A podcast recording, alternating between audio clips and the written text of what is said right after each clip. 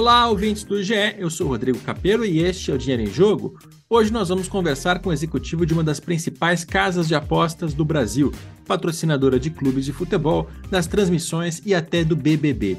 Quais são os objetivos por trás desses patrocínios? Como anda a regulamentação da lei que liberou as apostas no país? E como as denúncias de manipulação de resultados na Série B prejudicam o negócio? Assuntos que trataremos neste episódio.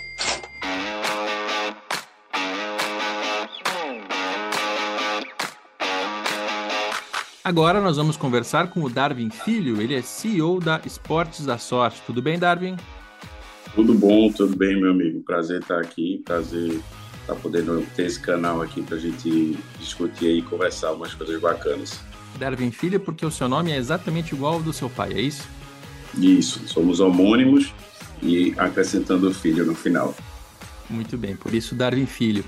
E o Esportes da Sorte, é, para quem ainda não conhece, já tem vários investimentos em esporte. Né? Tem aqui uma lista que eu posso citar entre clubes patrocinados: Bahia, Goiás, Novo Horizontino, Guarani, Vila Nova de Goiás e Londrina.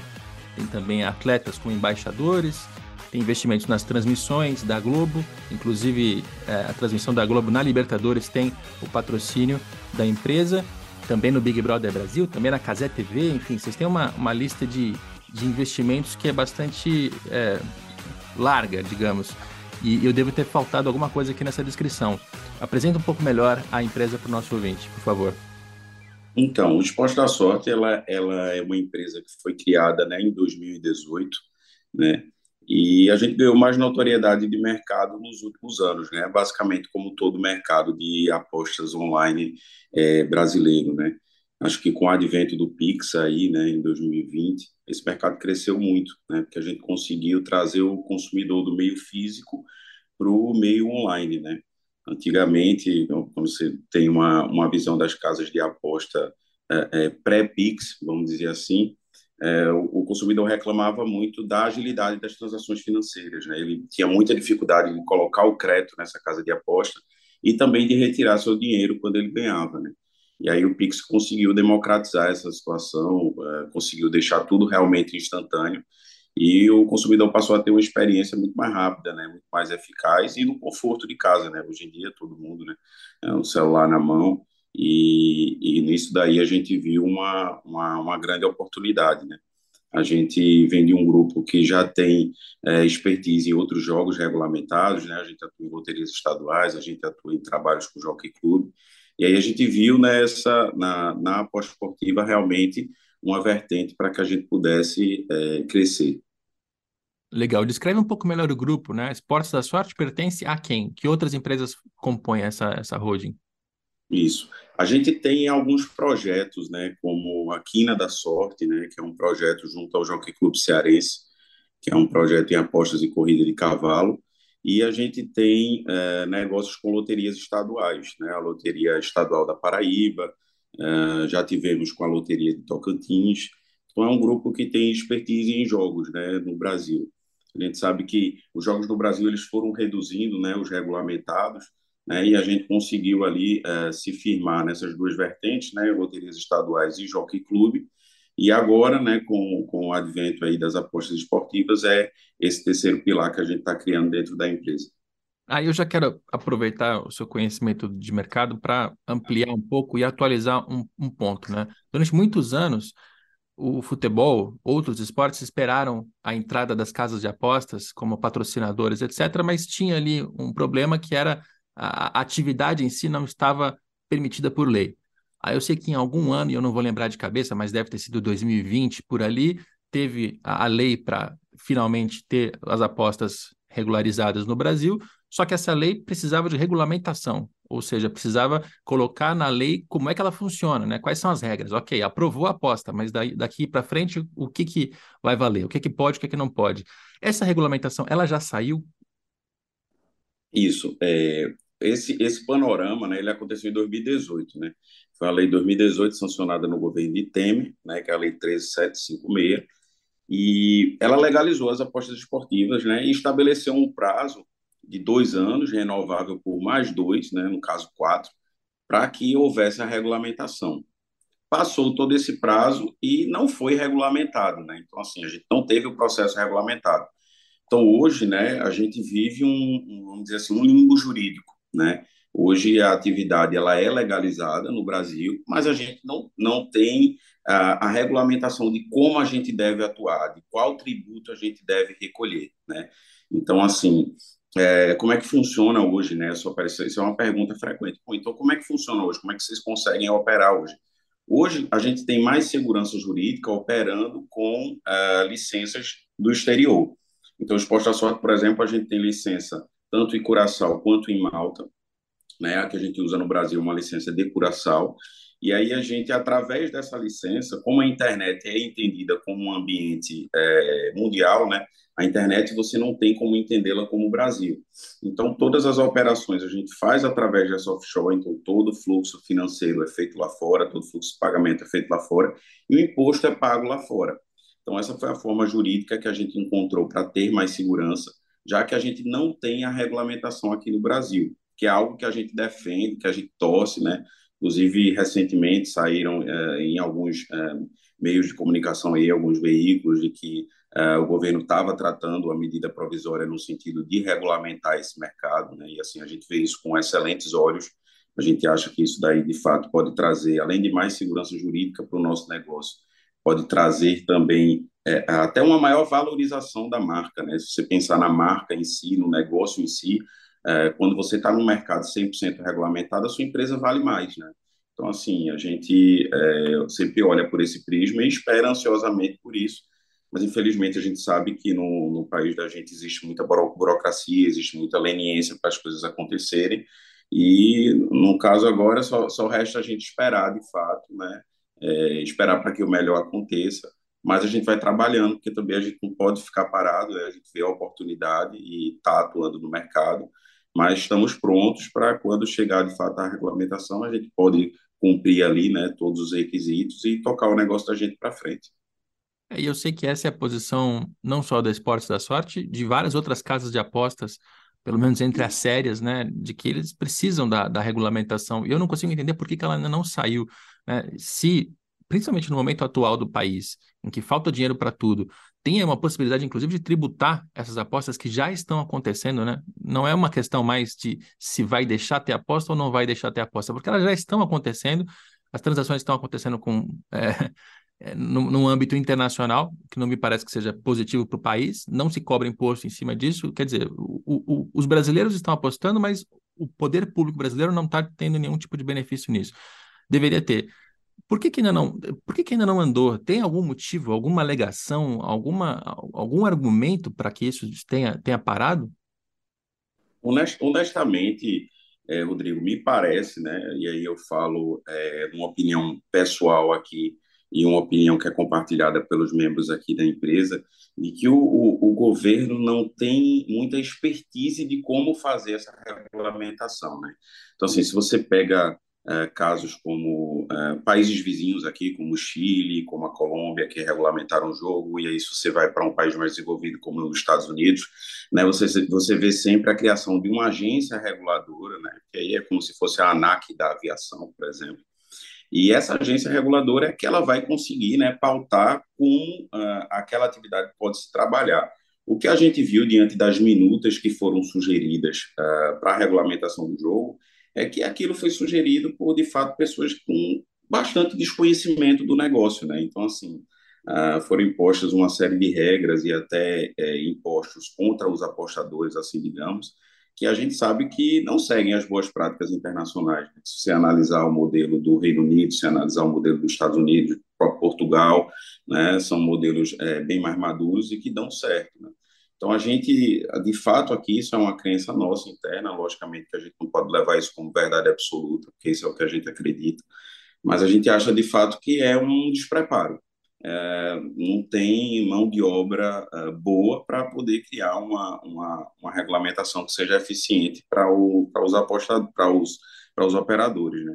Você consegue dar um falou... exemplo, um exemplo desse, desse ponto, né, de algo que foi imposto que não faz sentido com, tá com boas Eu vou te dar um exemplo, eu vou te, eu vou te dar um exemplo que para nós é, é, é o mais gritante, né, dentre, dentre outros, mas ah, existe uma, uma, uma taxação que eles querem impor para os jogadores, tá? Isso não para os operadores, para os jogadores, de 30% em cima do prêmio é, obtido, né?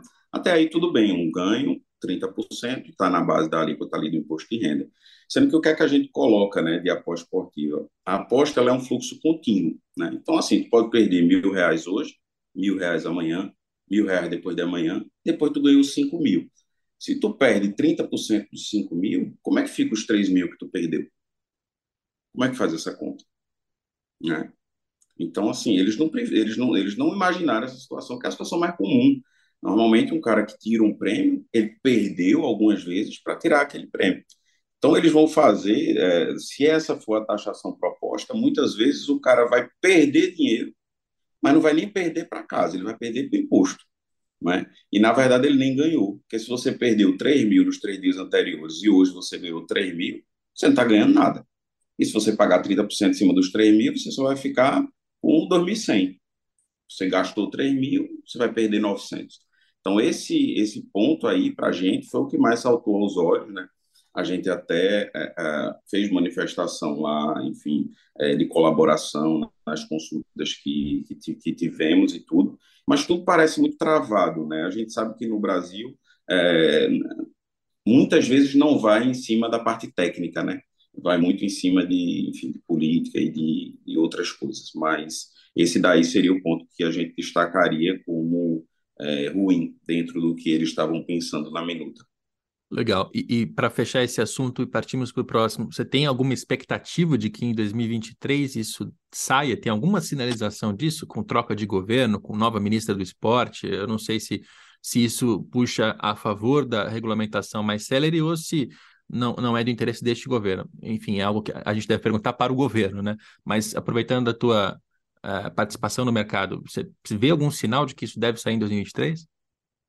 Rodrigo, honestamente, isso é uma, isso é uma pergunta bastante recorrente também para a gente, né? E eu costumo dizer que qualquer previsão, eu acho que ela não está bem embasada, né? Porque hoje a gente tem é, é, tudo muito conturbado, né? Hoje, hoje chegam informações muito desencontradas. Então a gente não consegue é, criar uma linha de raciocínio onde a gente consiga vislumbrar ali é, é, uma linha temporal para isso. Né? Então, eu, eu, eu não gosto de fazer previsão em cima disso, porque eu realmente acho que não é um assunto que está maduro o suficiente. Eu, de fato, acredito que pode sair a qualquer momento, de repente, uma canetada lá, uma medida, uma medida provisória em uma regulamentação que talvez até nem seja interessante para o mercado, pode acontecer a qualquer momento, sim, porque de fato a gente já tem uma legalização, então assim, vamos dizer que o, o, o processo mais demorado ele já correu, né, que é o de tramitação da lei, né, e pode demorar, pode cair no ostracismo, pode ficar lá e, e ninguém está olhando para isso, está se acomodando com a situação da forma que ela é. Então, eu de fato acredito que é, qualquer operador que chegar a fazer uma, uma, uma previsão em cima disso, eu, eu não acredito que as bases dessa previsão elas sejam, elas sejam, elas sejam sólidas. Muito bem, muito bem. É, aí tem um outro ponto que eu queria entrar contigo, que é em relação à, à quantidade de casas de apostas, né? Que é muito alta. Nos últimos anos, assim, eu honestamente já perdi a, a intenção, a esperança de que eu pudesse explicar para o nosso ouvinte quem é quem, sabe? Porque tem a qualquer coisa bet, a sei lá o que é bet, tem bet para todo lado, tem um monte de casas de apostas, inclusive nos patrocínios, né? Porque vocês estão com transmissões da Globo, estão no BBB, estão no, no Casimiro, estão com vários clubes patrocinados, e, e, isso certamente posiciona vocês de uma maneira que fica um pouco mais fácil de reconhecer. Mas, puxa, assistindo a Copa do Mundo, por exemplo, a transmissão tinha uma casa de aposta, é, quando a gente vai ver competições de, de clubes internacionais, inclusive, fora do Brasil, no próprio Brasil, tem casas de apostas para todo lado. Então, a, a minha pergunta aqui é como se diferenciar e como ganhar a confiança do consumidor, né? Porque esse, esse produto especificamente é um produto que depende de confiança. O cara tem que confiar que ele vai colocar o dinheiro dele numa casa de aposta, que não tem nenhum tipo de sacanagem por trás e que ele vai receber o prêmio quando ele, quando ele ganhar. Como é que se faz isso? Então, esse é, o é grande desafio hoje, né? Eu acho que é o grande desafio para qualquer casa de aposta é, é, se diferenciar, né, meio à, à multidão. Uh, no caso particular do esporte da sorte, a gente procura, de fato, ter essa diferenciação, desde a abordagem que a gente faz na mídia, né? A gente tenta fazer uma, uma abordagem é, diferente, uma abordagem com uma comunicação diferenciada. A gente tenta chegar, chegar em meios uh, que os concorrentes não estão chegando, e aí é onde, por exemplo, a gente vai e patrocina um BBB, que a gente vê que tem um, um posicionamento de marca diferente para a gente, e nos coloca numa prateleira onde a gente não tem pares, né, e isso é sempre interessante para a empresa. E a gente vai desde aí ao próprio nome da empresa, né? Nós somos uma das pouquíssimas empresas que não leva bet no nome. Né? Então a gente uh, a gente não enxerga, né, esse, essa palavra. Primeiro que é uma palavra que não é não é do, não é do português, né? E a gente pensa muito, pô, se a gente está tá no Brasil, se a gente quer uma marca para brasileiros, a gente precisa gerar mais identificação com o público. Então, assim, o nome da gente, Esporte da Sorte, uh, já diferencia a gente nesse sentido. E, e é isso. Uh, existe muita dificuldade, de fato, né? São muitas as casas e a gente acredita até que a concorrência ela é sempre salutar, né? A concorrência que faz o mercado crescer, a concorrência que faz a gente correr atrás sempre do melhor. Mas hoje a gente realmente enxerga no Brasil uh, uma quantidade excessiva e muito disso se dá à falta de regulamentação, né? A gente acredita que com a regulamentação, lógico, uh, teríamos inúmeras empresas, mas a gente ficaria com as empresas mais sérias, né? com as empresas que realmente podem oferecer ao consumidor uma experiência diferente, que vão ter uma preocupação, por exemplo, que é uma preocupação é, latente do esporte à sorte, com o jogo responsável. Né? A gente prega é, sempre isso. Né? Se você for lá, se entrar na maior rede social da gente, a gente fala do jogo responsável livremente, a gente tem na nossa bio né, uma sinalização para o jogo responsável. Então, assim, isso uh, já é prática que a gente traz dos melhores mercados. Né? Quando a gente foi montar o nosso negócio, a gente estudou os mercados mais maduros, né? viu o processo pelo qual eles passaram ao longo dos anos e tentou trazer um pouco daquilo uh, para o consumidor brasileiro. Então, é, de fato, é bastante difícil, né? mas é algo que nós aqui do Esporte na Sorte estamos conseguindo fazer e a gente é sempre, é, graças a Deus, parabenizado né, por esse trabalho e todo mundo é, vem falando que a gente consegue se posicionar de uma maneira diferente, mas de fato não é fácil. Não é fácil até porque uh, eu que estou dentro do mercado, eu me surpreendo diariamente com marcas que eu nunca tinha ouvido falar. E aí citam marcas que eu não, eu de fato não conheço. Isso não é comum, né? Não é comum no mercado. Eu passo pela mesma experiência. É, chega o nome de uma casa de apostas e ela é totalmente diferente de todas as outras 30 que eu já tinha ouvido falar. Por isso, minha pergunta é em relação a essa diferenciação.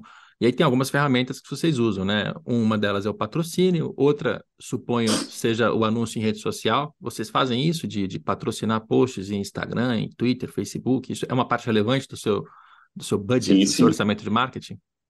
Bastante. Hoje a gente tem um setor né, interno que é um setor só de tráfego pago, né? E aí esse setor envolve é, tudo que é o Meta, né, que é o Facebook, Instagram, e aí vai para as outras redes, Twitter, Kawaii, YouTube, tudo. Então, assim, isso é uma, de fato, é uma grande força, né? A gente sabe que o, quão, o quanto a população da gente é conectada e quanto a gente tem fit, né, com esse público é, que consome essas redes sociais. Então, a, a gente olha com, com bastante cuidado, carinho e atenção, sim, para essas redes, e isso compõe é, uma parte significativa do, do nosso investimento. Eu, eu, não sei se você pode abrir, mas no seu orçamento de marketing, que é de X, não precisa dizer o valor, quanto que você gasta em, em patrocínio, quanto você gasta em anúncio de rede social e, e, outra ferramenta que eu não tenha lembrado aqui a possibilidade? Entendi. Eu, eu não tenho, assim, esse número preciso para te, te passar, né? Mas a gente tem uma é, é, a gente tem uma fatia significativa que é gasta na mídia digital como um todo, né? Não só é, post patrocinado, mas eu, eu falo todo todo o ambiente que envolve a mídia digital, né? Porque muitas vezes a gente uh, a gente você pode chegar a patrocinar até um evento, né? Que esse evento é, é, é algo do mundo real, mas para que aquilo reverbere na mídia social. Então isso acaba sendo um investimento ali quase que quase que conjunto, né? E o Esporte da Sorte é uma marca de DNA muito digital, né? Então, embora a gente faça grandes investimentos na, na mídia, na grande mídia, né, na mídia aberta, na TV Globo e nos próprios clubes de futebol, como você citou aí na introdução, é, o nosso DNA é digital. Então, assim, a gente, de fato, olha bastante para ali e ali está uma grande fatia do nosso investimento. Legal. Vamos aprofundar um pouco mais a parte dos patrocínios, né? Lembrando os clubes que vocês patrocinam: Bahia, Goiás, Novo Horizontino, Guarani, Vila Nova e Londrina. Tem também o time de esportes eletrônicos do Flamengo, né? Que, que conecta muito essas duas coisas, né? O patrocínio com o ambiente digital. Tratando-se de um esporte eletrônico, é, o que eu quero dizer é que a ênfase no digital é ainda maior. Nesses clubes, vocês negociaram para ter é, é a marca na camisa, é o backdrop, é a menção na internet, é o acesso à base de, de dados de sócios desses clubes. Assim, o que, o que, vocês buscaram de mais importante nesses patrocínios a clubes de futebol?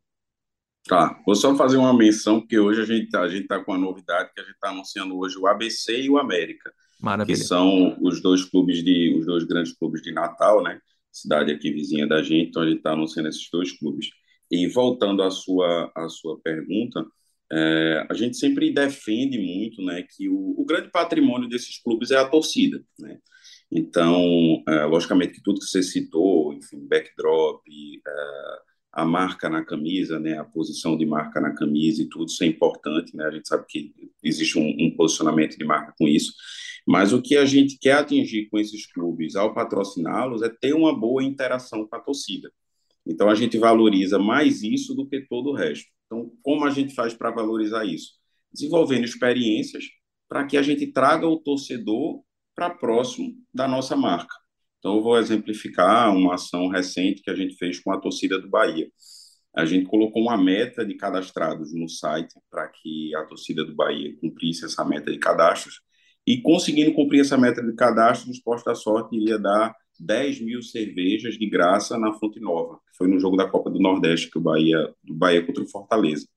E aí a gente conseguiu ter a meta cumprida e o Esporte da Sorte é, subsidiou lá as cervejas para a torcida do Bahia. Então a gente acredita muito nesse tipo de experiência, né? Assim, tem várias uh, experiências nesse sentido que podem ser propostas ao torcedor, mas o que a gente busca com esses patrocínios é de fato aproximar a nossa marca ao torcedor, né? Ganhar um lugar ali de, de, de, carinho mesmo junto com o torcedor, e a gente sabe que o torcedor vai preferir a nossa marca em detrimento a uma outra marca que ele não tem esse, esse envolvimento, né? esse sentimento pela marca. É, o torcedor ele tem um interesse nesse patrocínio que é, é, quase que duplo, né? Um como consumidor, outro como torcedor de um clube que é patrocinado e portanto, recebe dinheiro dessa, dessa casa de apostas.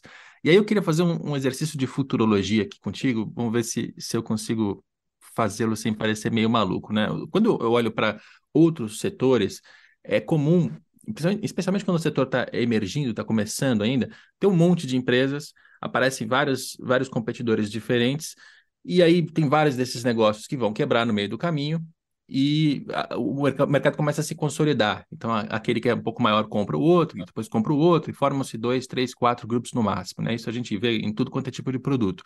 E eu acho, acho, é um achismo, que o mercado de apostas deve passar por uma coisa parecida. Assim, agora nós temos 500 casas de apostas e em algum momento vão quebrar 400, vão sobrar 100, dessas 100 algumas vão se comprar e vão, vão unir, vão, vão fazer fusões, etc. E vai chegar um momento em que as casas de apostas vão estar razoavelmente estabelecidas e a gente vai saber, olha, são essas 5, 6, 8, 10 aqui, não sei se muito mais do que isso. Do ponto de vista do clube que está buscando patrocinador, se esse momento chegar, pode ser nesse momento que o patrocínio esportivo talvez não seja mais uma onda, assim, uma tendência como é hoje. Estou tentando chegar aqui a, uma, a, um futuro mais ou menos assim. Você, você acha que existe a possibilidade de, em algum momento, esses patrocínios esportivos que hoje são quase que obrigatórios, todo mundo tem uma casa de aposta patrocinando, eles já não vão mais acontecer com tanta necessidade, com tanta frequência, porque houve esse momento de consolidação? Eu estou pirando na minha futurologia aqui, eu acho, eu acho, se a gente olha de novo, eu, eu, gosto de olhar o que é que já aconteceu, vamos falar assim. Né? Então, se a gente olha para os mercados mais maduros, a gente vê que de fato o patrocínio das, das casas de aposta nos clubes é algo muito forte. É algo que só é parado pelo movimento público de vetar essa publicidade, que é o que, por exemplo, está sendo proposto agora na Premier League. Está né, tá sendo proposto que eu acho que até 2025 ou 2026, né, eles precisam dar um prazo, logicamente, porque os clubes têm contrato, que as camisas do, dos clubes não possam mais ter exposição de marca de uma casa de aposta. Então, tirando esse movimento público de impedir isso, a gente vê que essa tendência de da casa de aposta estar tá patrocinando os clubes, ela, ela é, me parece, perene. Você pega o caso de Portugal, por exemplo, você tem uma casa de aposta que tem um grande market share lá, e ela patrocina os principais clubes de Portugal, tanto o Benfica, quanto o Sport, quanto o Porto. Né? Então, é, não acredito que esse interesse vá diminuir. Talvez com a diminuição das casas a gente possa diminuir essa inflação de valores, né? Porque hoje, de fato, existe uma, uma briga ferrenha por essas propriedades, né? E aí, é, o fato de existir muitas tem muita casa de aposta, né? E elas acabam é, como tem muita casa de aposta sem tanta relevância e talvez sem tanto planejamento por trás, eles não conseguem enxergar nada além disso que é muito palpável, que é, ah, vou investir no clube de futebol, isso vai me dar retorno, e então vou fazer todo o esforço para fazer isso daí. Isso acaba sendo ruim para o mercado, não para o mercado do futebol. Para o mercado do futebol está maravilhoso, está todo mundo brigando, se matando pelas propriedades, os clubes estão delirando com isso. Mas para o mercado das casas de aposta, isso acaba sendo ruim. Então, como esses players eles estão entrando uh, sem outras alternativas e estão investindo muito no futebol, esses valores eles estão de fato uh, uh, inflacionados. Né? a gente acredita que o, o, movimento, como você falou, enfim, futuro de fusões, né, enfim, até de quebra de algumas casas, é, é, um movimento que deve ser natural, né? Não é sustentável mil casas de aposta, isso não, não existe. É, de fato, a gente está num cenário pré-regulatório, né? que acaba beneficiando essas casas que não têm tanta estrutura para trabalhar, é, mas a tendência é que, diminuindo isso, acredito que os valores vão uh, baixar bastante, né? a gente vai tirar essa, é, não vão estar tá mais tão inflacionados, mas acredito sim que continuarão sendo muito importantes e, e, e, que as casas vão continuar presentes nesses clubes, a não ser que venha alguma determinação do poder público de censurar esse tipo de publicidade. É, talvez o nosso ouvinte agora fique um pouco confuso, né? Mas espera aí, se o mercado vai amadurecer, vai consolidar, os, os valores vão baixar, é porque nesse, nessa fase, né, nesse momento atual, tem tanta casa de aposta vindo com dinheiro de investimento, que a gente não sabe muito bem de onde vem, muitos dos casos, quase todos, é, e, e, essas casas elas estão fazendo patrocínios altos, consideráveis. E aí os dirigentes ficam felizes, sim, mas aí entra a minha preocupação quando eu entrei nessa, nessa futurologia aqui. É uma felicidade que pode ser muito passageira, muito momentânea, né? Porque as casas de apostas elas, elas preencheram uma lacuna em patrocínios de, de clubes, especialmente, mas de toda, toda a cadeia de, de esportes, do, do futebol e também de outros esportes.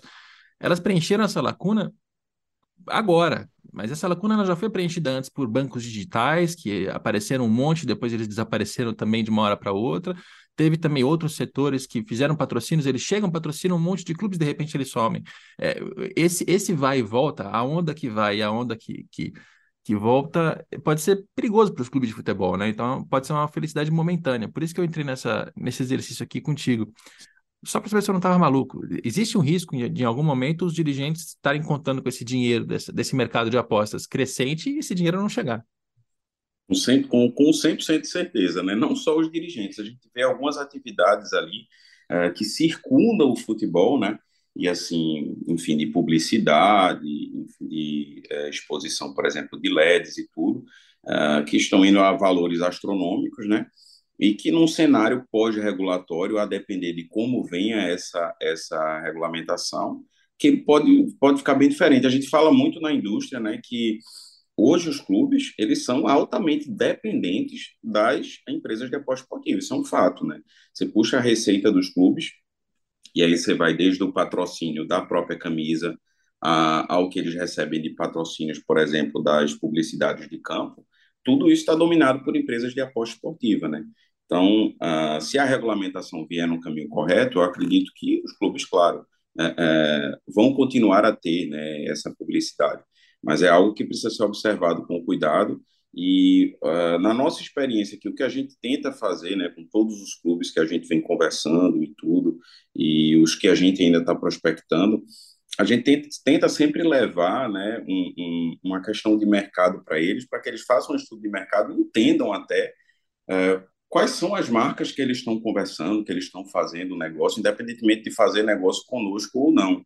Né? Eu acho que assim os clubes eles são muito grandes, né? Eles têm patrimônios gigantescos, eles têm a torcida, têm faturamento é, muito grande e assim eles não podem estar se associando com qualquer tipo de empresa, né? Então assim a gente, uh, eu acho que todos os operadores sérios do mercado tentam uh, fazer com que aborde-se a questão dessa maneira, né? Então a gente tenta muito, mas também a gente sabe que tem alguns clubes que está ali no desespero do, da grana e quem vier ali tá bom, quem pagou mais está tudo certo. Então, assim, é um, é um exercício que a gente tenta, tá? A gente tenta, de fato, é, conscientizar os envolvidos e a gente acha que é muito importante. E é por isso que a gente volta lá no papo da regulamentação, né?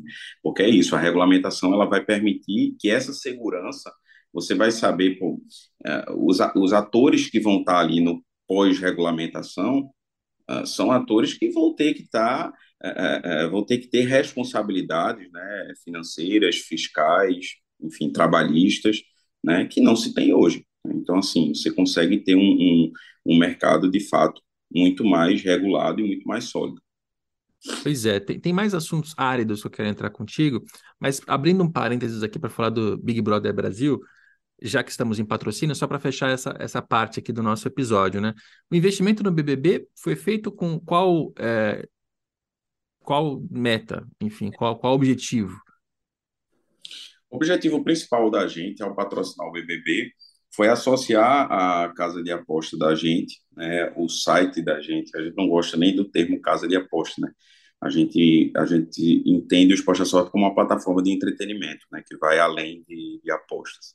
É, foi de associar ao programa de entretenimento mais assistido da América Latina, que é o, o, Big Brother, né? Hoje a gente vê o Big Brother como o programa premium da TV brasileira, né? Comparado a, a todo o resto da programação do ano. Então a gente fez um esforço muito grande é, de negociação com a, com a Globo para poder estar é, tá patrocinando esse programa e é, o nosso interesse é perpetuar, né? esse patrocínio, né? Não só esse, como todos que a gente eh, que a gente busca fazer. A gente entende que tudo é a construção de uma história, né?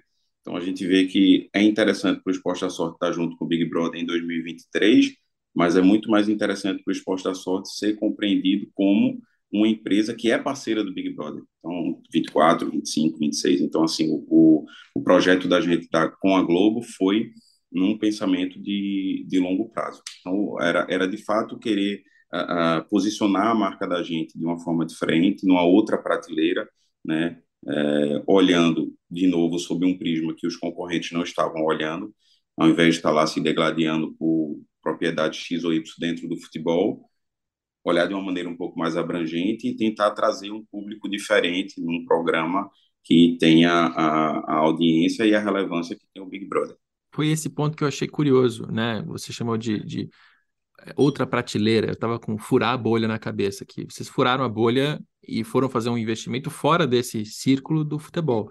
Né? Assim, são atletas, são influenciadores, são clubes, são federações, confederações, etc, etc. Tudo isso está dentro da indústria do futebol ou da indústria esportiva, como quiser chamar.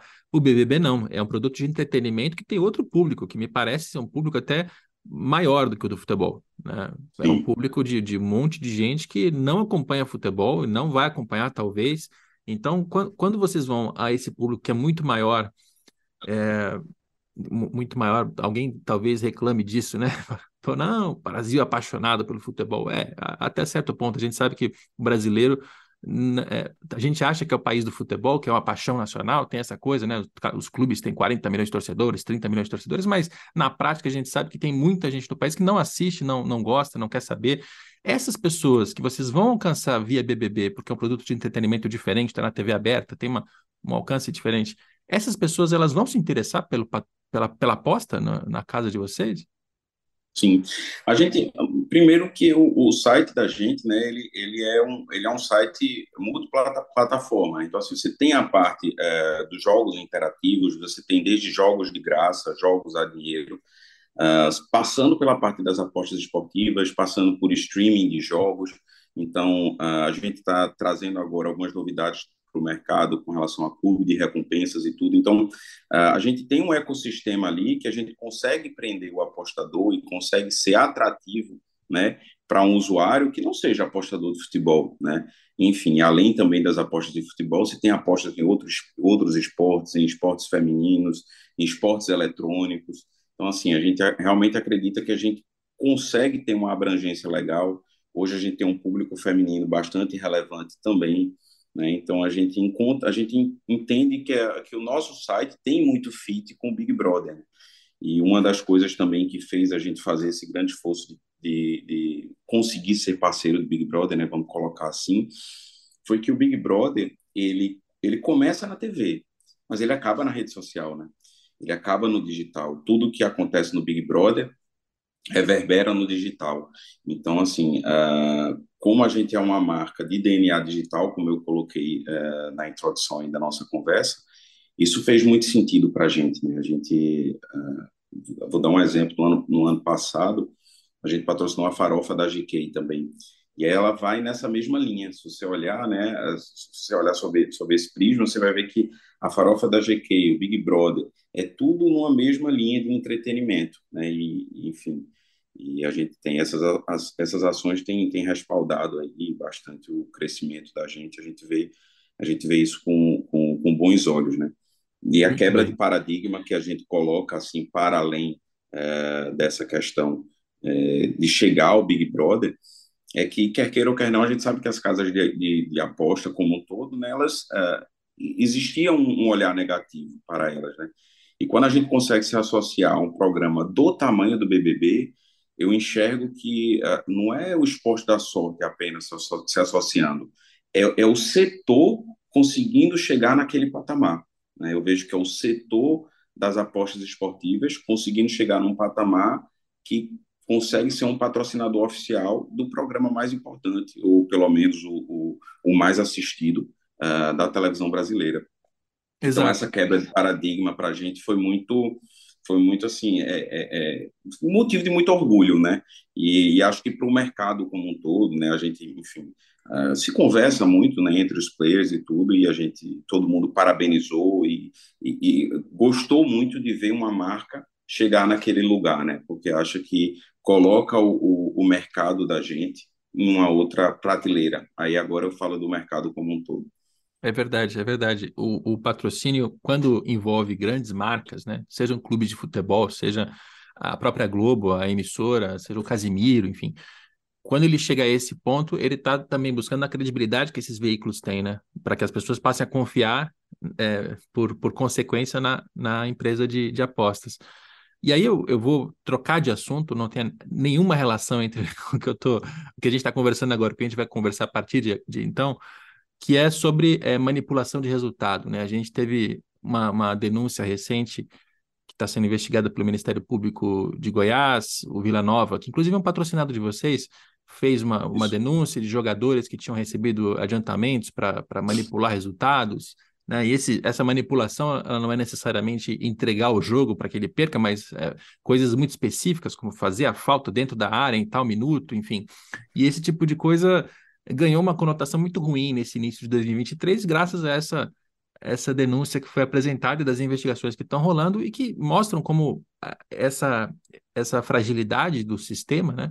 do futebol em si, ela está lá no alto, né? não é só na na, na, quarta divisão do campeonato estadual, no campeonato que ninguém assiste, porque isso eu sempre vejo que esse é o ponto mais frágil, né? Que é mais comum de acontecer naquelas divisões muito baixas, com jogadores que não ganham quase nada, e aí eles, eles estão mais suscetíveis a aceitar um, um dinheirinho para fazer alguma coisa, e alguém na China que está apostando vai. Vai acabar se beneficiando disso. Não, é, tá na Série B, tá na segunda divisão do Campeonato Nacional, uma coisa que está muito lá no alto. É, quanto que isso aqui fere né, quando, quando tudo isso acontece, é investigado e ganha essa conotação, né, praticamente deixa a, página, se a gente estivesse falando no jornal tradicional, deixaria a página de esportes para entrar na página policial. Mas, enfim, quanto que isso fere o negócio de vocês?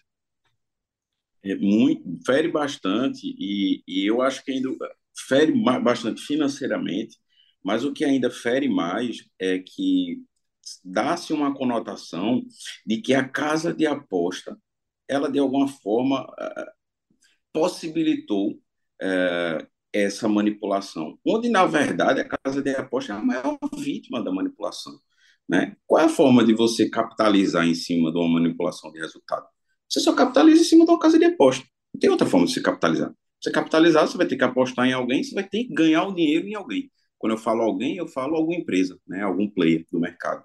Então, assim, para as casas de aposta, isso é um horror. Então, a gente, a gente trabalha uh, em ferramentas, em, em monitoramento, né? Existe convênio, por exemplo, da CBF, de algumas federações com a Esporte Radar. Uh, o que é a Esporte Radar, né? Para o para o cara que não que é que é leigo no nosso negócio. A Esporte Radar, ela é uma empresa que ela provém uh, as cotações dos jogos para grande parte das empresas que atuam nesse segmento no mundo todo, não só no Brasil. Então, com isso, eles têm acesso aos volumes dos jogos. Né? E eles conseguem perceber um volume atípico em um jogo específico. Vamos dar um exemplo. Esse jogo aí que foi citado, que era o jogo do Vila Nova, era um jogo que é, normalmente não seria um jogo para ter grande volume de aposta no mercado como um escanteio, como uma falta. Né? Então, se uma empresa está monitorando aquilo, observa aquilo ali, ela consegue mandar um relatório, ó, CBF, vê, teve isso aqui, isso aqui não é normal, isso aqui não é comum.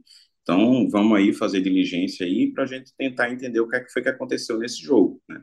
Diferentes, por exemplo, você está numa Copa do Mundo, está jogando Brasil e Croácia e tem uma quantidade lá de aposta nesse mesmo mercado. Então, é mais ou menos assim que a gente consegue fazer esse, esse monitoramento.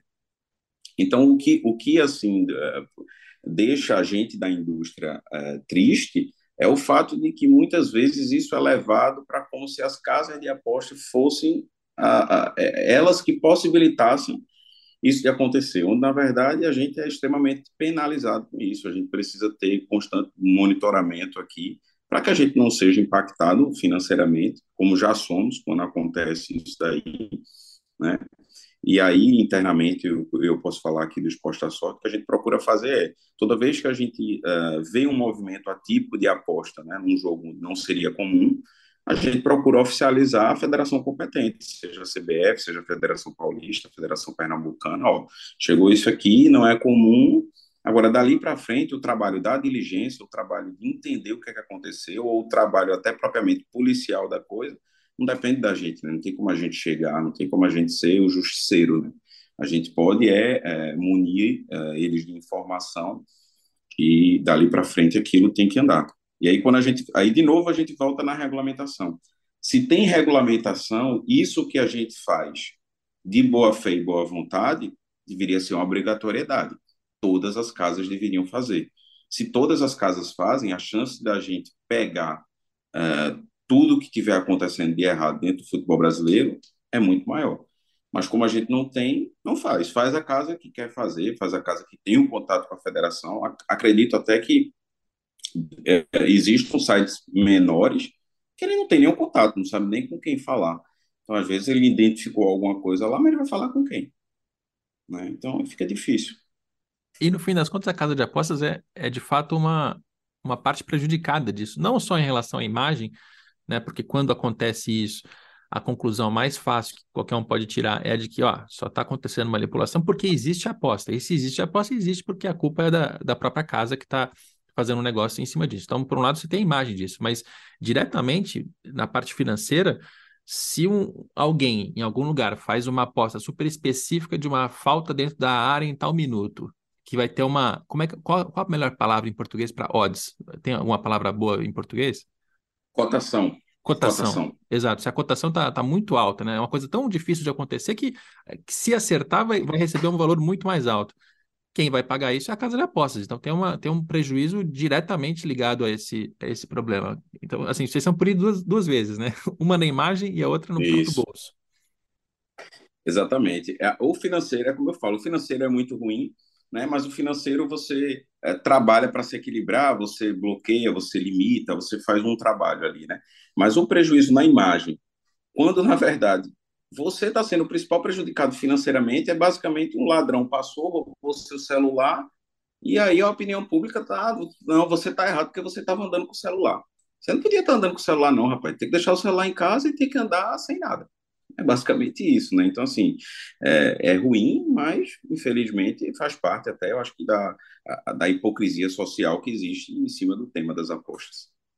É, mas aí, aí eu vou entrar um pouco, um pouco mais nesse assunto. Não é só hipocrisia, né? É também um, um certo desgosto da, das pessoas. Primeiro, a gente está num país que tem corrupção para todos os lados, né? Política, assim, é muito difícil ser brasileiro e estar no Brasil. Tanto é que muita gente sai do país como, como eu fiz. É, e aí tem, tem um, uma, um ponto de partida aqui que é muito ruim. Aí quando a gente vai tratar de aposta em, em, em, campeonato, outro prejudicado nisso é o próprio esporte, né? Porque o resultado da partida está sendo prejudicado, o jogador não está concentrado em fazer o gol, porque ele está tá sendo pressionado, já que ele recebeu um adiantamento de 10 mil reais para receber mais 140 mil e está sendo pressionado a fazer uma falta dentro da área no minuto específico. Quer dizer, isso está deturpando o esporte de um jeito absoluto. E isso, para todo mundo que acompanhou o futebol desde décadas atrás, pessoas mais velhas, é, é a conclusão mais fácil de, de se chegar é realmente essa. Só está acontecendo porque existe esse negócio chamado aposta. Né? Então, é, eu entendo quando você diz que é uma hipocrisia, mas por outro lado também é, é, muito difícil de ser simpático às casas de apostas. Eu até tenho aqui uma, uma quase uma restrição pessoal em, em, falar do assunto. Eu tenho muito medo, às vezes, de promover alguém que eu não conheço e depois vai acabar metido em algum desses esquemas de manipulação de problemas. É muito difícil de saber em quem confiar, né? Nesse sistema com 500 casas de apostas, é difícil saber quem é grande, quem é sério, quem, quem tem dinheiro lícito, quem, quem não tem um lobista sujo que a gente não sabe quem é. É muito difícil. Esse é um mercado muito, muito espinhoso, assim. Então, eu entendo um pouco da, do, do, preconceito e, e, em alguns casos, dos conceitos fundamentados das pessoas em relação às apostas. Eu também tenho, tenho um bocado de medo em relação a esse mercado. É, eu, eu, acredito, eu acredito muito assim, Rodrigo, que é, se, você se você trouxer é, o, aposta né, em si, você vai remontar lá até a aposta um contra o outro. Né? Isso existe muito. Né? Você, ah, eu vou, eu sou Flamengo, você é Vasco, eu sou Fluminense, você é Botafogo. Então essa, isso individualmente já existia até antes das casas de aposta. Né? Eu acho que é um costume do, do brasileiro, enfim, é uma, uma tradição e um costume do brasileiro que você não vai conseguir é, tirar da sociedade. Né? Eu acho que não é nem só do brasileiro, né? Se você remontar aí, você vai encontrar é, é, isso em, em, vários, em tantos outros países, né? Tanto que você puxa aí que do, se eu não me engano, do G20, o Brasil e eu acho que, que a Índia, que eram os dois únicos países que não tinham jogo regulamentado até agora, ano passado. Então, assim, você vê o quanto a gente está para trás nesse sentido, né? Então, quando eu falo hipocrisia, eu falo hipocrisia no sentido de que é mais fácil você é, é, culpar a casa de aposta, ah, porque já é ela mesmo que leva o ônus de tudo, então eu vou, ocupar a casa de aposta, enfim, do que você realmente entender que, pô, ali tá um, é, ali é um esquema criminoso para fraudar a casa de aposta. Ali é um esquema criminoso que quer tomar dinheiro da casa de aposta. Então, a casa de aposta, nesse, nesse momento aí específico, até entendo se, bom, tem uma casa de aposta que não prega o jogo responsável, etc. E eu acho também que isso esteja errado. É que é a mesma coisa, eu, eu comparo eu acho que a gente pode estar ali na mesma prateleira, como você está na indústria de bebida, por exemplo, né? Você tem que fazer uma publicidade, mas você tem que lembrar que você tem que beber com moderação. Então, eu acho que a casa de aposta, para mim, está nesse mesmo patamar, que é algo que existe o livre-arbítrio do ser humano de querer jogar, de querer beber, mas você, enquanto, se você está fazendo uma publicidade séria, você precisa mostrar para ele, ó, bebe, mas não bebe tanto. Se tu beber demais, pode acontecer isso aqui, isso aqui. E é a mesma coisa que a gente prega no jogo. Então, eu acho que se é levado nessa linha, é, acho que dá tudo certo. É, e o seu argumento é, é o que mais me convence em relação a, a tudo isso que a gente está falando, né?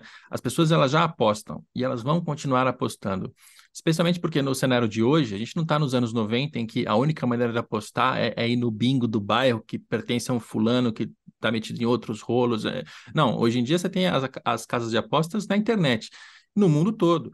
Então, não dá para proibir, né? Eu, eu, eu, acho que é muito difícil a gente imaginar um país em que ninguém vá apostar. Não, é proibida a atividade. Não, ela vai existir. Então, já que ela existe, ela tem que ter regramento, ela tem que ter a tal da regulamentação da legislação, né?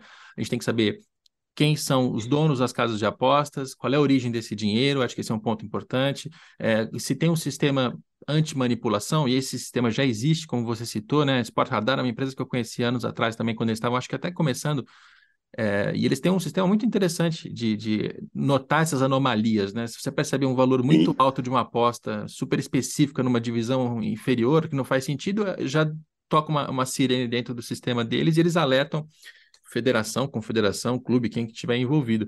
Agora, a gente percebe também que essa denúncia da, da Série B só aconteceu porque um dos clubes provocou o Ministério Público e foi para frente, né? Comprou essa briga, porque estava sendo lesado também. O clube também, uma parte está sendo diretamente lesado, mas dependeu desse movimento.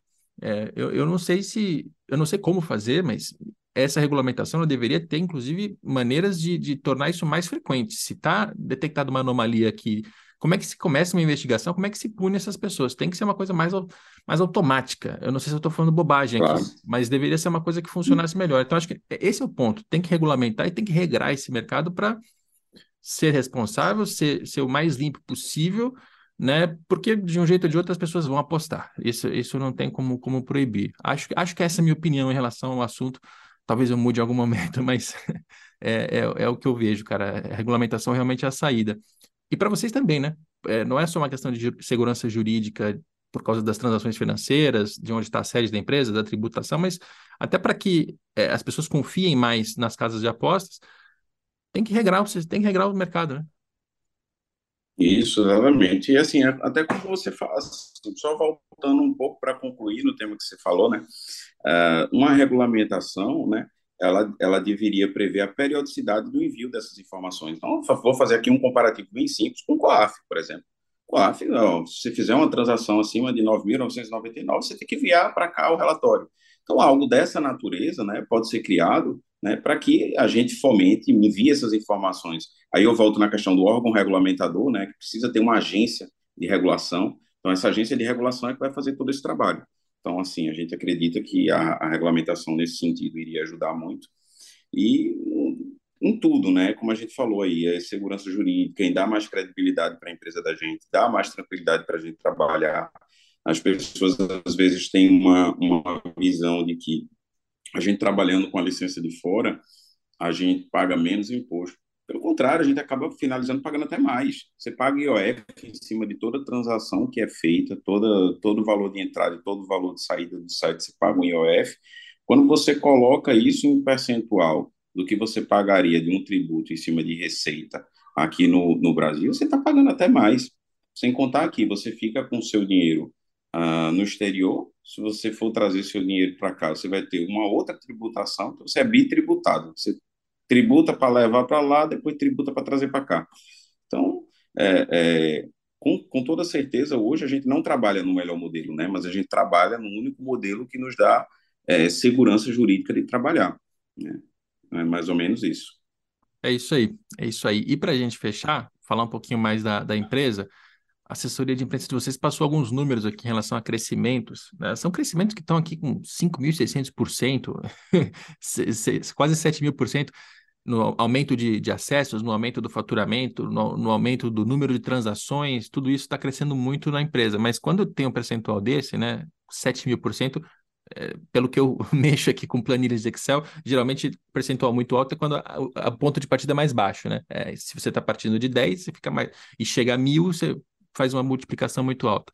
Então, eu vou, vou deixar os, esses números de lado um, um, instante e perguntar de uma maneira um pouco mais conceitual e genérica. Esse crescimento que vocês vêm tendo, isso é algo que reflete o mercado como um todo ou, ou é, é, um caso mais específico de vocês? Enfim, o que, que a gente pode esperar e entender como o crescimento das casas de apostas no Brasil? Tá. A gente coloca né, o esporte à sorte numa situação muito peculiar nesse sentido. Né?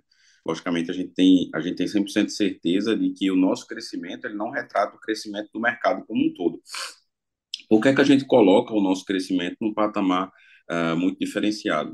Uh, embora a empresa seja constituída e existente desde 2018, ela existia quase que como um produto de portfólio uh, do grupo. Basicamente, ah, o check de ter aquele, aquela vertente. Ah, legalizou no Brasil, legalizou, então eu tenho. Sendo que, como não, não tinha o Pix, né, como, eu, como a gente conversou no começo, uh, era algo que era muito mais difícil de se trabalhar, porque você tinha um consumidor acostumado a fazer aposta uh, esportiva no meio físico e ter agilidade de receber, de pagar e tudo. E quando você trazia ele para a internet, você não tinha essa agilidade, né? Você tinha processos muito morosos e eles não ficavam satisfeitos com a experiência que eles tinham. Então, naquele momento, quando a gente criou a empresa uh, basicamente para ter de portfólio aquele produto, uh, ali a gente não conseguiu uh, levar, crescer com a empresa, porque a gente não tinha essa metodologia financeira do Pix, né? Com o advento do Pix e com a pandemia, que tornou os negócios online maiores, a gente viu ali que a gente tinha uma possibilidade de, é, é, de fato, focar nesse negócio. Então, todos esses nossos números né, que foram apresentados, uh, eles, eles têm esse contexto. Né? Então, a gente sai, como você falou, a gente sai de um ponto bem mais baixo, por isso que a gente tem todos esses números.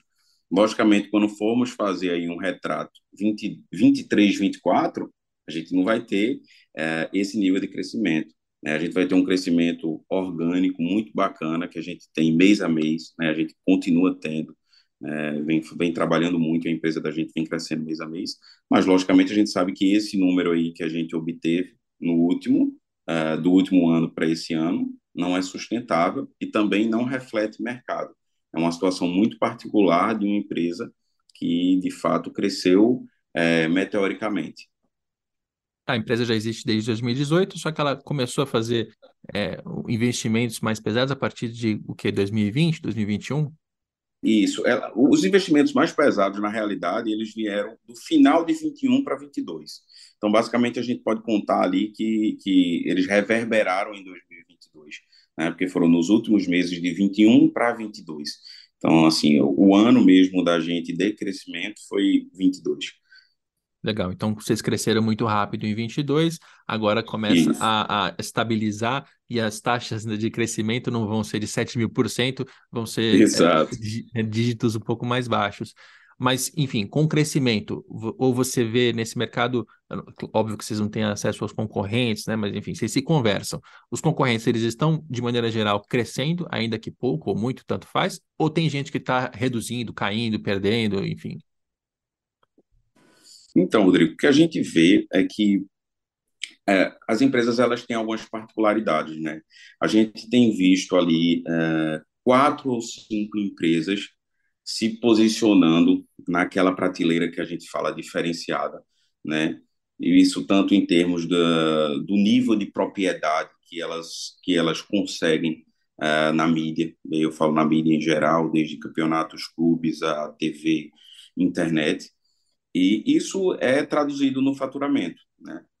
E a gente tem também um movimento de empresas que eram bastante representativas há dois, três anos atrás, até antes da questão do Pix, então que tinham o mercado até antes da questão do Pix e que estão caindo ali no ostracismo, né?